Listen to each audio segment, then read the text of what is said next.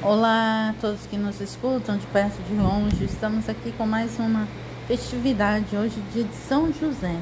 Temos que agradecer a Deus por intercessão de São José, ele que é o chefe da Sagrada Família, por todas as suas conquistas, por toda a sua dedicação à Sagrada Família de Nazaré, sua simplicidade e humildade. Peçamos a São José por esses momentos difíceis que nós estamos passando na humanidade ele que também passou momentos muito difíceis com Nossa Senhora e o Menino Jesus, que ele interceda por nós e por aquelas intenções que trazemos em nosso coração.